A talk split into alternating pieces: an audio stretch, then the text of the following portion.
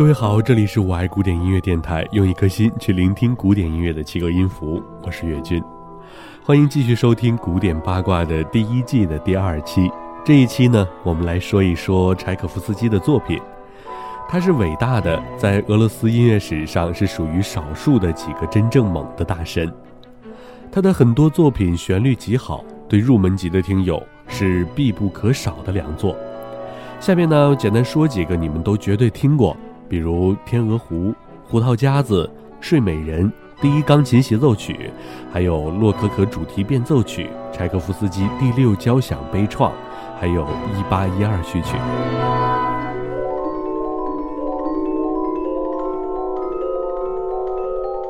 那么这里面呢，最猛的就是一八一二序曲。故事背景讲述的是1812年，拿破仑率领60万大军入侵俄国，企图在短时间内歼灭俄军，占领莫斯科，迫使俄国投降。战争开始的时候，拿破仑军队在数量占优势的情况下，俄军不得不逐步撤退。法国迫近莫斯科，俄军司令库图佐夫采取坚壁清野、烧毁粮草的战略，并撤退居民，率军暂时撤离莫斯科。拿破仑在占领莫斯科一个月后，仍然无法迫使俄国投降，反而令自己孤军陷入重围，于是下令撤离莫斯科。但是在撤退的途中，拿破仑军队不能适应俄国严酷的冬天，加上饥饿和俄军的反击，终至溃败。拿破仑入侵俄国时，多达六十万的部队大部分被歼灭，而最后只剩下不足万人逃出俄国国境。那么，一八一二序曲这首曲子最好玩的就是那声声真实的炮声。基本上后期录制的一八一二序曲全都是采样真实的军队炮声，而真实的炮声有着极其震撼人心的效果。闲话不多说，一起来震撼一下。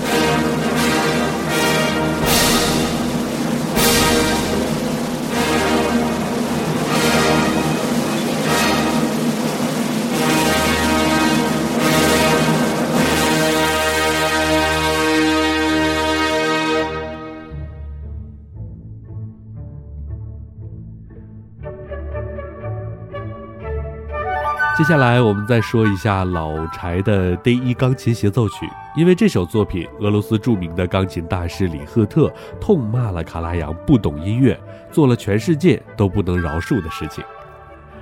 卡拉扬是古典音乐一位不得，卡拉扬是古典音乐中一位不得不说的指挥大师，毁誉参半。他是古典音乐商业化最成功的一个人，然而在音乐界和乐迷界。对于他的评价，很多都是五五开。这里不说他早期的那些纳粹事件和打压对手的传闻，那后面呢，我们会深扒一下。那有很多资深的音乐评论家和知名演奏大师都公开发表了自己的意见。卡拉扬是一个指挥大师，毋庸置疑。但是他并不是在各个领域都，呃，但是他并不是在各个领域都轻车熟路，毁掉过很多作品。那下面呢，就是一个很经典的案例。俄罗斯知名的钢琴大师李赫特是公认的钢琴大师，作为新一代杰出钢琴家，得到了世界的公认。李赫特的技术游刃有余，演奏得心应手，对浪漫派作曲家作品的演绎达到了极美如诗的境界。而演奏德彪西、拉威尔的作品，又给人以无比细致完美的感受。他有一张 CD，在古典音乐界名气非常非常大。拉赫玛尼诺夫第二钢琴协奏曲，还有柴可夫斯基第一协奏曲。那这里面的拉二被很多评论家认为是创造了一个很难被超越的版本。如果你看过电影《时光倒流七十年》，你肯定会记得那首好听到发指的曲子，那就是拉二。故事的重点就是这张碟后面的柴一钢协。那这个柴一呢，是李赫特和卡拉扬合作的版本。一录完，李赫特就公开宣称永远不会再和卡拉扬合作了。这人完全不懂俄罗斯音乐，对柴一做了令人发指的改动，全世界都不能饶恕。那也有评论家认为，这根本不是李赫特风格的体现，也不是柴一应该有的样子。你们就听前面的拉二就好了。当然，音乐是主观的，到底好与不好，每个人心中都有自己的标志，我们自己来评断吧。好的，本期的节目就是这样，感谢收听。那下一期呢，我们将为您扒一扒瓦格纳的那些事儿。这里是我爱古典音乐电台，我是岳军，再会。